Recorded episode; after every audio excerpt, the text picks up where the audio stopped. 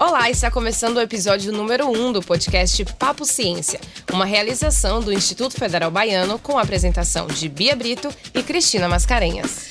Olá, esse projeto faz parte da Semana Nacional de Ciência e Tecnologia 2019, um programa de popularização da ciência apoiado pelo CNPq, órgão do Ministério da Ciência, Tecnologia, Inovação e Comunicações. Em cada episódio, vamos falar de assuntos ligados ao tema da semana deste ano Bioeconomia, diversidade e riqueza para o desenvolvimento sustentável. Quando falamos em bioeconomia, estamos falando de diversos setores que se baseiam na utilização de recursos biológicos, ou seja, tudo aquilo que tem vida. E para começar, hoje vamos falar sobre segurança alimentar e nutricional. Papo Ciência. Garantir acesso regular e permanente de todas as pessoas a alimentos de qualidade e em quantidade suficiente é um dos objetivos globais para o desenvolvimento sustentável. No entanto, nem sempre a gente tem acesso a uma alimentação de qualidade. É, para que a gente tenha aquele prato saboroso e nutritivo na nossa mesa, é preciso que uma série de ações, que vão desde o plantio da semente até a forma de preparação dos alimentos, ocorra da melhor forma possível. Mas olha, problemas como práticas impróprias de cultivo, má conservação dos alimentos, desperdício e até mesmo questões socioculturais impedem que se possa consumir alimentos com toda essa qualidade. É, e é por isso que nós precisamos falar sobre segurança alimentar e nutricional. Para contribuir nessa conversa, recebemos aqui as nossas primeiras convidadas. Kalila Teixeira, docente do IF Baiano e pesquisadora das áreas de ciência, tecnologia e engenharia de alimentos, atuando principalmente aí nos temas de desenvolvimento de novos produtos, controle de qualidade e embalagens ativas. Seja muito bem-vinda, Kalila. Obrigada pelo convite. Vamos bater um papo aí sobre segurança alimentar. Também aqui com a gente a Alana Pacheco, nutricionista e pesquisadora da Universidade Estadual de Feira de Santana. Atua na área de alimentos funcionais e trabalha com nutrição na atenção básica de saúde. Bem-vinda, Alana. Muito obrigada. É um prazer enorme falar de um tema tão importante quanto esse. Com certeza. Olha, então vamos começar falando sobre o que é, o que significa segurança alimentar e nutricional. É bom que a gente vai ter duas visões. Eu vou trazer a visão da, da galera da indústria, da engenharia, do controle de qualidade de alimentos de uma maneira geral, porque quando nós, nós falamos sobre segurança alimentar, a gente tem essa visão do alimento seguro, que às vezes dá uma, uma, uma, uma, uma confundida, né? O que é um, um segurança de alimentos e segurança alimentar. Esse termo segurança alimentar ele vem historicamente da Primeira Guerra Mundial, da, daquela estrutura que tinha que levar alimento, garantir ao, ao combatente um alimento né, seguro e uma quantidade também para a comunidade que estava naquela, naquele entorno. Então, quando você começa a estudar o termo segurança alimentar, você vai ter início nesse, nesse primeiro momento. Para a indústria, a gente vai falar de segurança alimentar e eu garantir que meu consumidor vai ter contato com um alimento livre de contaminantes, que ele vai poder se alimentar e se nutrir no tempo que ele precisa. Então, entra um pouco de conservação de alimentos e aí a gente tem essa amplitude. Na parte da questão, quando a gente vai para a visão nutricional, como é que é, Alana? Então, falar de segurança alimentar e nutricional na visão né, do nutricionista, na visão da nutrição em si, a gente aprofunda o conceito de maneira mais ampla, que a gente começa a, a pensar nesse assunto quando a gente começa a discutir sobre fome. E é interessante trazer aqui a lembrança de Josué de Castro, que ele faz um, um um mapeamento, né? Tem um, um estudo bacana, bacana dele é, do, da fome no Nordeste. Então a gente tem um mapa da fome, isso lá na década de 30. Então, já antes de se falar de segurança alimentar e nutricional em si, a gente começa a discutir a questão da fome e aí a gente vai ter instituído já em 2006 o conceito, né, do que seria segurança alimentar e nutricional, é, alimentar e nutrição. E aí a gente tem o Fome Zero, que é de onde surge para a gente contextualizar e conceitualizar. Então, existe na nutrição a, a preocupação de garantir sim o alimento seguro, né? E o alimento nutritivo. Em termos de quantidade, em termos de qualidade, mas a gente aprofunda essa problematização no, no, no, sentido de discutir fome, de discutir valorização do alimento, de discutir valorização de cultura e por aí vai. É uma discussão que nasce, na verdade, da ausência do alimento, né? É, uhum. e hoje a gente também já estuda muito, o IBGE já faz isso, é. né? De estudar fatores de insegurança alimentar. Né? O IBGE ele, ele faz uma pesquisa, tem a, a, alguns questionários já validados para poder estudar justamente isso, a falta do alimento, né? Que envolve outras questões também mais complexas.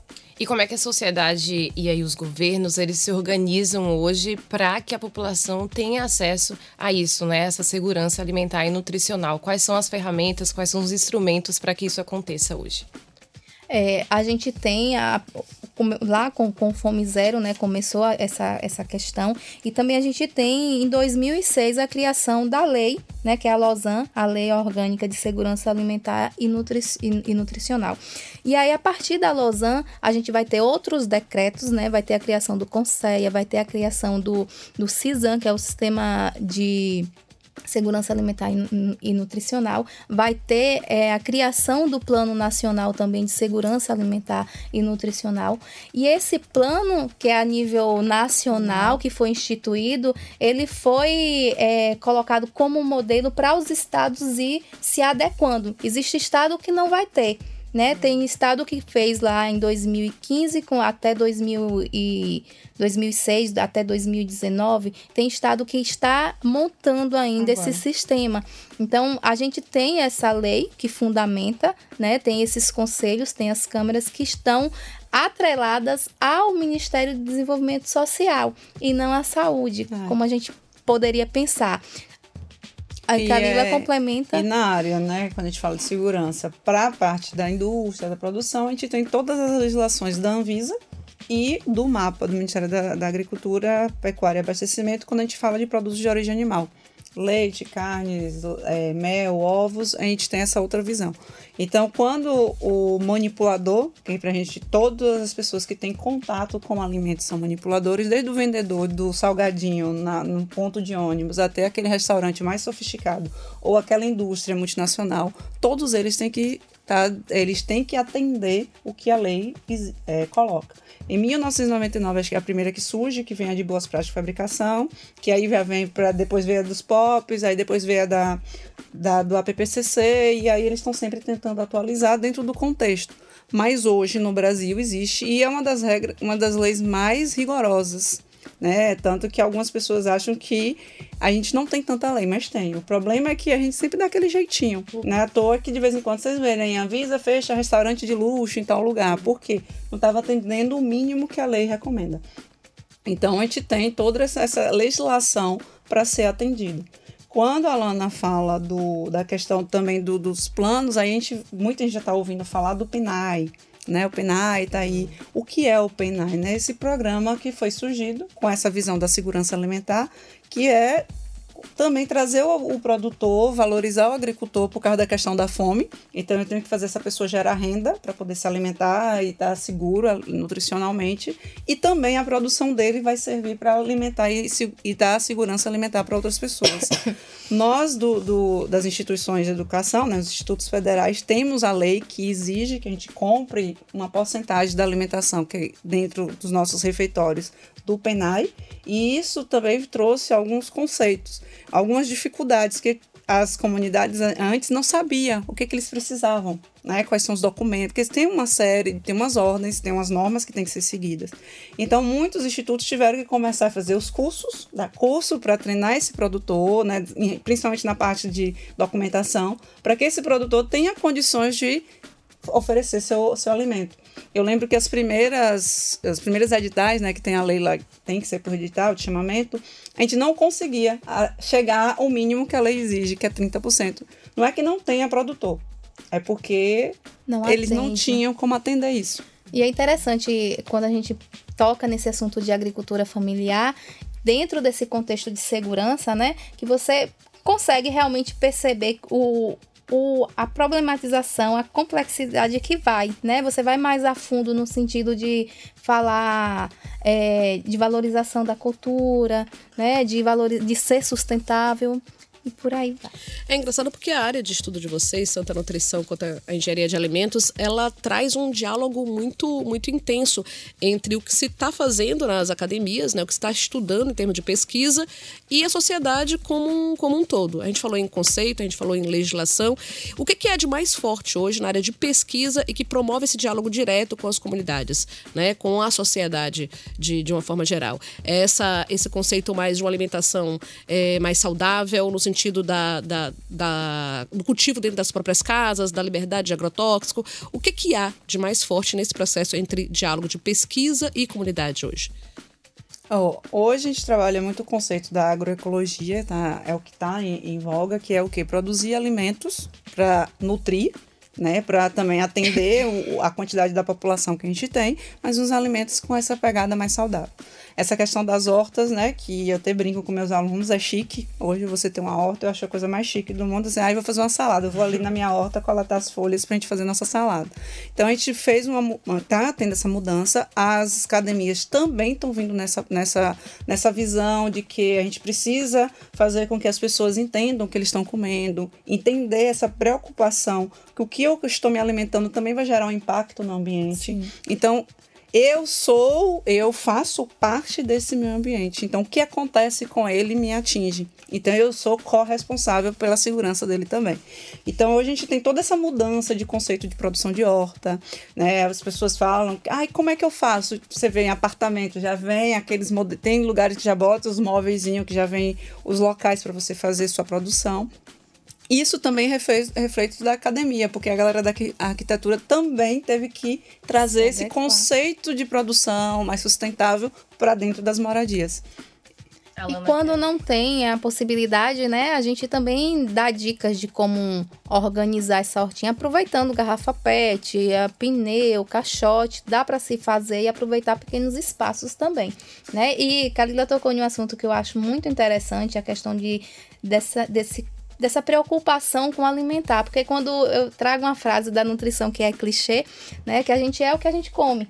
E aí eu vou mais a fundo um pouquinho. Então, se a gente é o que é, o que a gente come e a gente não sabe o que está comendo, quem quem sou eu? Quem é a gente?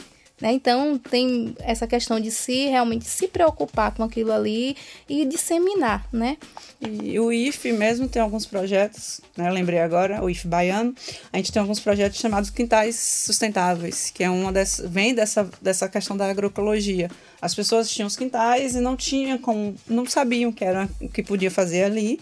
Muitos deles estavam em situação de vulnerabilidade social, não tinha condições financeiras para se alimentar. Então, desses projetos, eles já conseguem produzir o que eles podem comer e o que sobra eles vendem. Então, a gente está tendo essa mudança também nessas propostas de, de conceitos né, da academia. A academia hoje já não está tão distante da comunidade, da sociedade. Ela está tentando trazer esse, essa sociedade mais próxima para os desenvolvimentos que a gente está fazendo.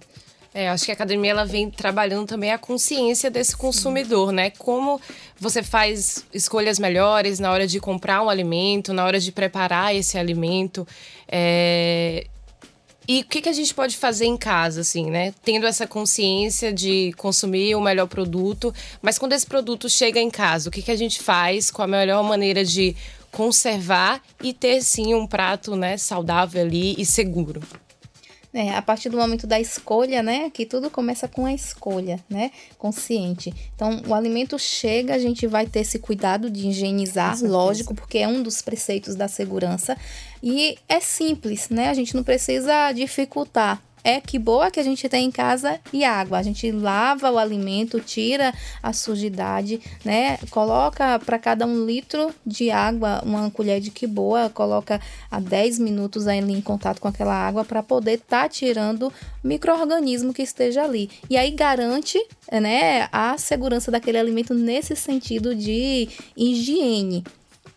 Complementar? E lembrar que é água sanitária e não vinagre. né? Porque às vezes as pessoas Isso. confundem. Mas o vinagre também usa no É, processo. mas no Pô, final, no pra gente poder final. tirar o, o resíduo da água sanitária. Então vamos lá, vamos fazer um É, infográfico. vamos fazer o passo a passo. Comprou o alimento. Chegou em casa, você vai lavar com água corrente normal. Não precisa passar bucha, detergente, não, Não. não é necessário, tá? É uma Ok, água. já entendi. Você pode passar a mão, se você, ah, tem alguma coisinha, você passa a sua mão, lavou, você pega, coloca um recipiente com a quantidade de água que vai cobrir aquilo, né? Sim. Que tem que você tem que deixar o alimento submerso. Não adianta eu botar água sanitária e a maçã fica metade para cima e metade para baixo. A parte de baixo tá sanitizando e a de cima não. Então tem que emergir total.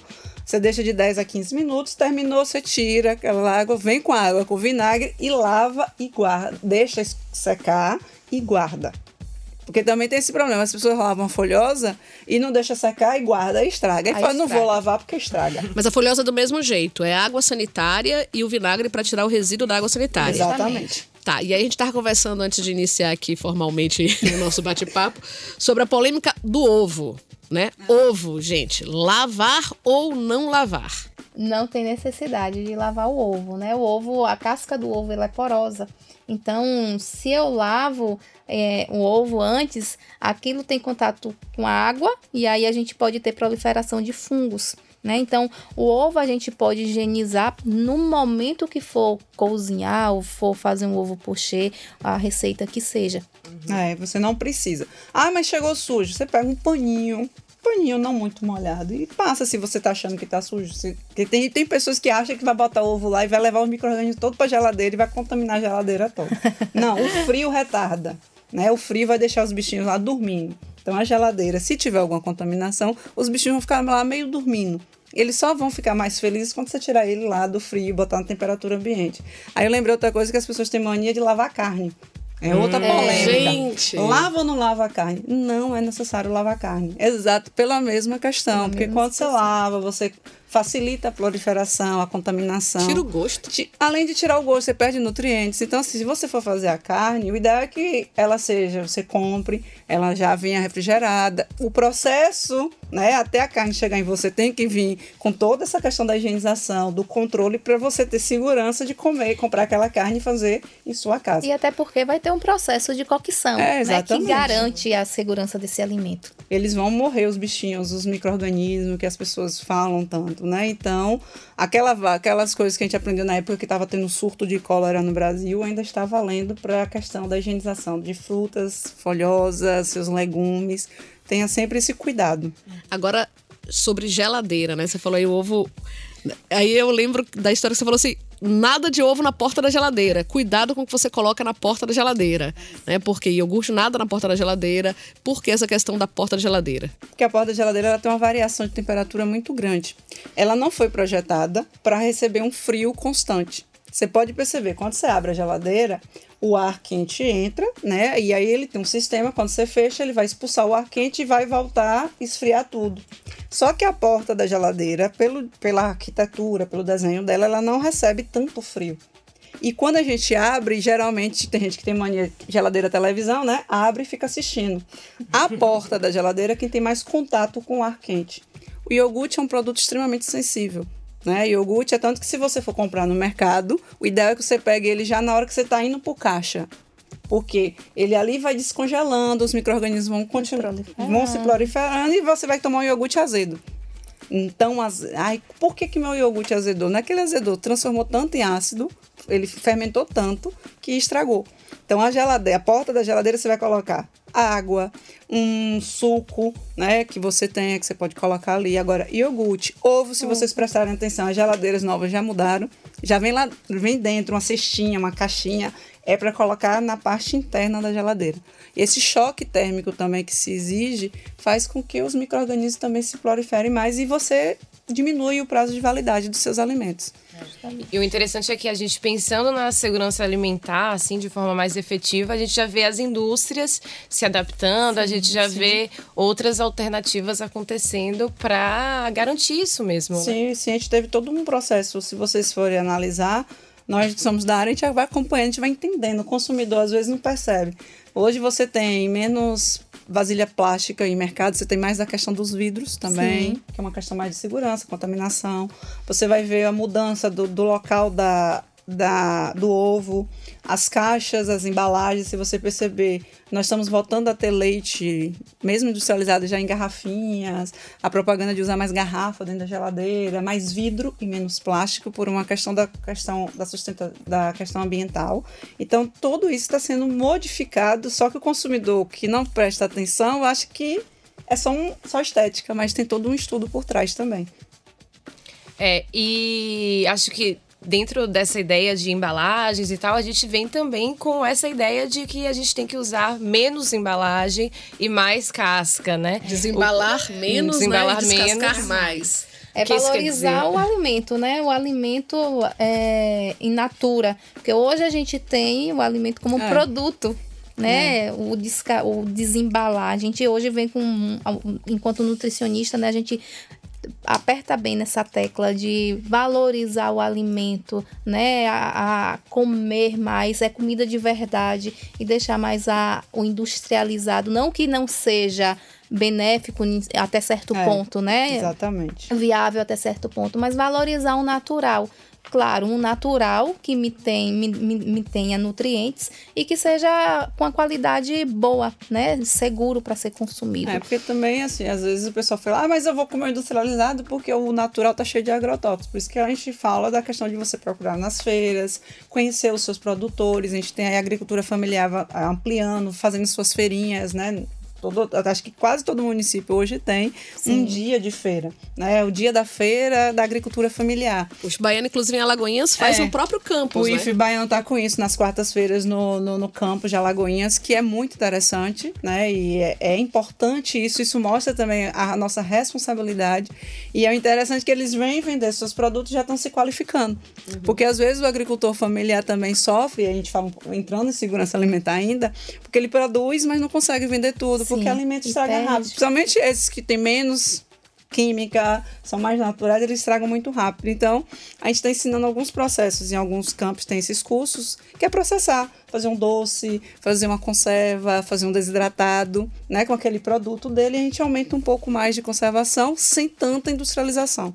Né? Então a gente mantém o alimento com a garantia da, da produção, uma coisa mais saudável, mas em compensação a gente também prolonga um pouco mais esse processo e valorizar, né, as feirinhas. Hoje a gente tem os alimentos que recebem um selo de orgânico, né, é, mas a gente tem também vários produtores rurais, né, várias pessoas da agricultura familiar que a gente pode estar tá valorizando, né, a feirinha no, no, no, campo das faculdades. Na UFES também a gente é. tem essa feirinha e vários outros locais que não necessariamente é, universidades, institutos, outros locais, né, de pessoas privadas fazem essas, essas feirinhas também. Em Salvador tem na, no campus da, da Universidade Federal da Bahia também, em Ondina, a feirinha de, de agricultores familiares, que é, que é bem interessante. Essa aí eu frequento. ah, é, e só pra gente também dar dica de como a gente manter a segurança nutricional dali do alimento na hora de preparar, a gente também tem como ter algumas dicas e também evitar alguns erros ali na hora de preparar os alimentos e garantir né, essa nutrição, garantir esse prato nutritivo. O que, que a gente pode fazer? Ó, a, a, gente, em, em, relação ao alimento, são várias as técnicas dietéticas e, nutri e nutricionais que existem, né? Mas é, a gente preza muito por valorizar a integridade daquele alimento, aproveitar, né? A gente hoje tem um reaproveitamento total de cascas, né? A gente faz caldos, a gente faz sopas, mas você pode utilizar o alimento, é. legumes com a própria casca.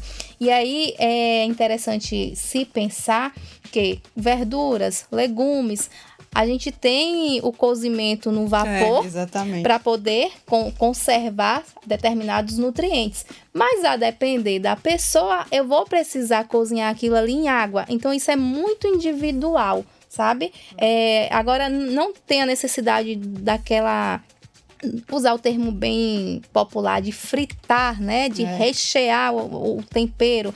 Quanto mais natural e menos processo, ter ali vai ser mais atrativo no termo de valorizar. Então a gente faz, orienta muito a questão do, dos vegetais no vapor, né? A, a, orienta muito a questão do in natura, do aproveitar o alimento como um todo, do suco com casca, né? Com as folhas, para poder você estar tá aproveitando aquilo ali. Mas como eu comentei, cada indivíduo vai ter uma individualidade vai ter uma, uma, uma, necessidade diferente. Então, às vezes eu preciso cozinhar o alimento em uma água, duas águas, para poder retirar um nutriente que aquela pessoa não pode.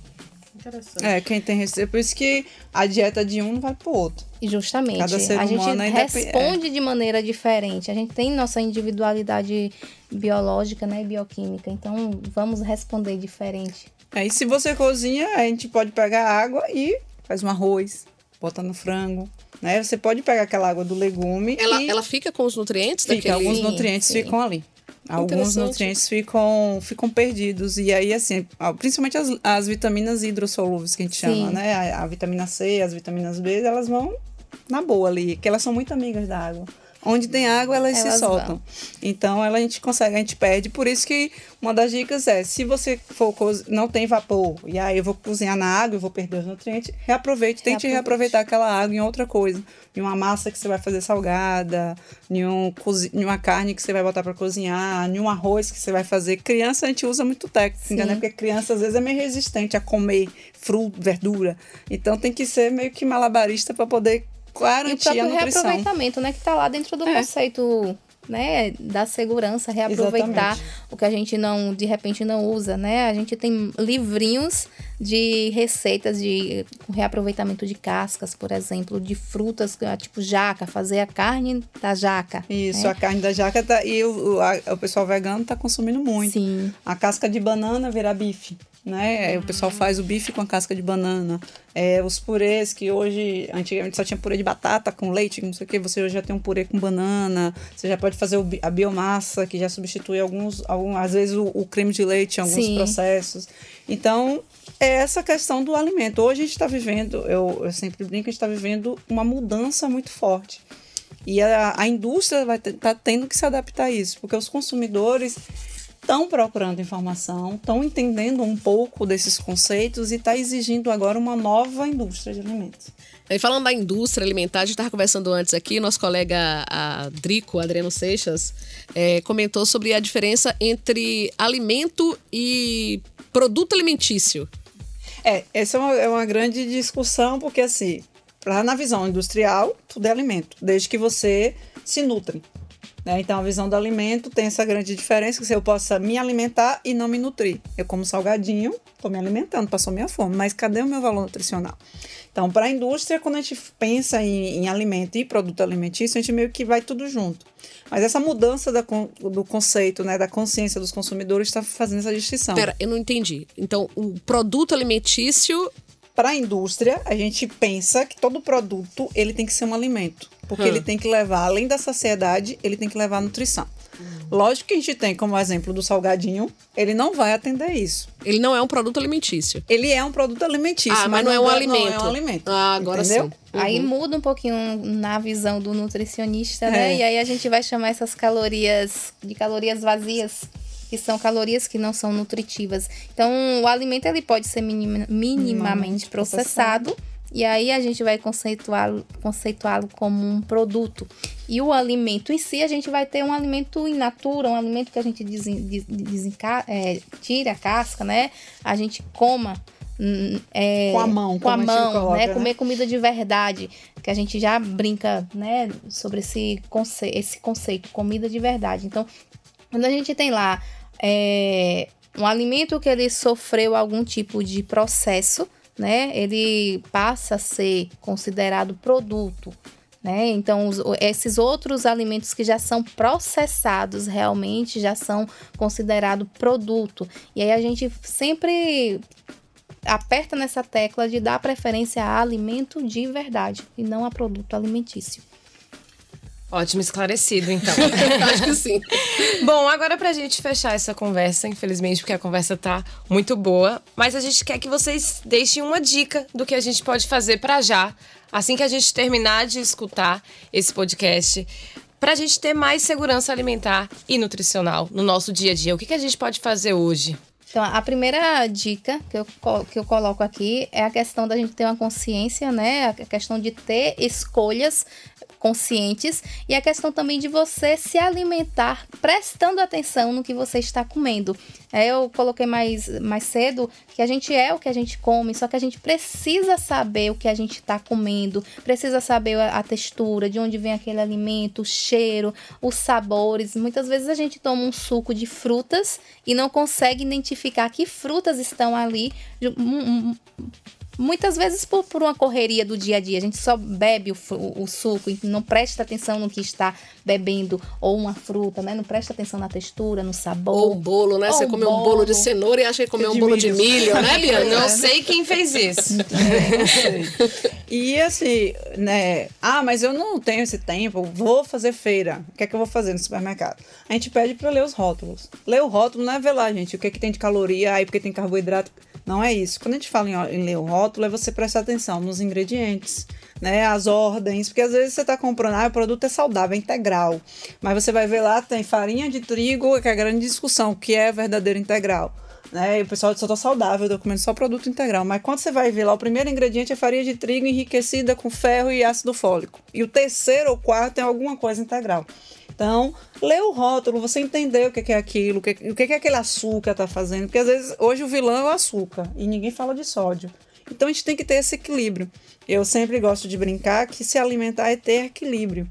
Ah, eu não vou comer mais nunca aquilo, a não ser que você tenha uma intolerância, uma, uma alergia, uma alimentação com aquele alimento, tudo bem, você tem que tirar. Mas se você não tem, por que, que eu tenho que tirar o carboidrato? Eu tenho que fazer dieta low carb? Por quê? Eu não preciso, não, eu não tenho necessidade de não ter o, o, carboidrato na minha vida. Ele faz parte da minha alimentação. Então, ter o equilíbrio e tô no mercado, vou fazer uma feira, preste atenção no que está ali, o que está o que está escrito, quem produziu. Pergunta. Ah, tá na feira. Aí você que planta, aí o pessoal vai te contar. Não, eu compro da mão de fulano, eu compro da mão de Beltrano. Dê uma olhada no rótulo, lá aquele produto diz que é saudável. Mas o que é que ele está considerando como saudável? E o rótulo, ele te diz muito. Só que a letra é pequena, a gente vai no mercado, vai puxando as coisas, jogando no, na, na, no carrinho e quer sair correndo porque a vida é corrida. Mas pelo menos chega em casa, para e dá uma olhadinha é. rapidinho. É. E barrinha de cereal é ótimo, né? Não. Você vai comprar barrinha de cereal, nossa, tô saudável. É. Primeiro ingrediente. Não tem nada a ver. Segundo tá açúcar. Pois é. É a questão mesmo, né? A gente fecha bem isso com a questão de escolhas conscientes. Exatamente. A partir do momento que eu vou numa feira, eu tenho essa interação, eu valorizo a cultura, eu valorizo o trabalho daquele produtor, né? Eu vou no mercado, eu leio rótulos, eu tô fazendo esse meu papel de atuar conscientemente na, nas minhas escolhas, né? É. E garantir esse alimento saudável, seguro, em quantidades é, suficientes Exatamente, também. Exatamente, que a segurança alimentar ela perpassa disso. Eu tenho que conseguir me nutrir, eu tenho que me alimentar e tenho que manter minha saúde. Então, a segurança alimentar, resumindo, né, quando a gente pensa, ah, o que, que é segurança alimentar? É isso, eu conseguir nutrir, conseguir me alimentar e ter saúde. Saúde no sentido amplo da palavra. Justamente. Por isso que a área de alimentos está dentro da Anvisa e está diretamente relacionada ao Ministério da Saúde, porque está virando um problema de saúde pública. Perfeito. Então, gente, para começar hoje, ler o rótulo do que está comprando e prestar atenção no que está comendo, né? Exatamente. Meninas, o exercício muito... dos sabores. É, é, interessantíssimo isso. E é maravilhoso, né? Muito obrigada pela presença de obrigada vocês, por essa agradeço. entrevista riquíssima.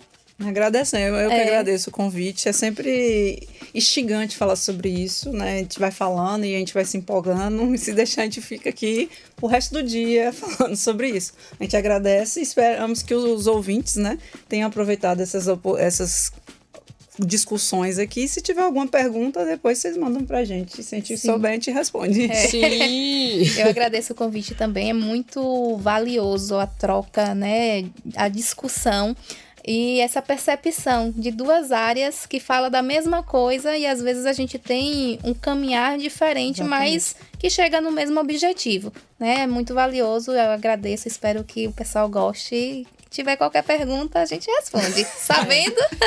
e é bem interessante também saber que o que se discute dentro das universidades, Exatamente, dentro é. dos institutos federais, é tudo aquilo que vai ajudar na melhoria da vida de todo cidadão, Sim. da sociedade. Por isso é muito importante valorizar a pesquisa, né? valorizar as instituições de educação superior né, as instituições de educação de uma forma geral e saber que a gente está muito presente na sociedade o tempo inteiro, colaborando em setores que nem se imagina, né?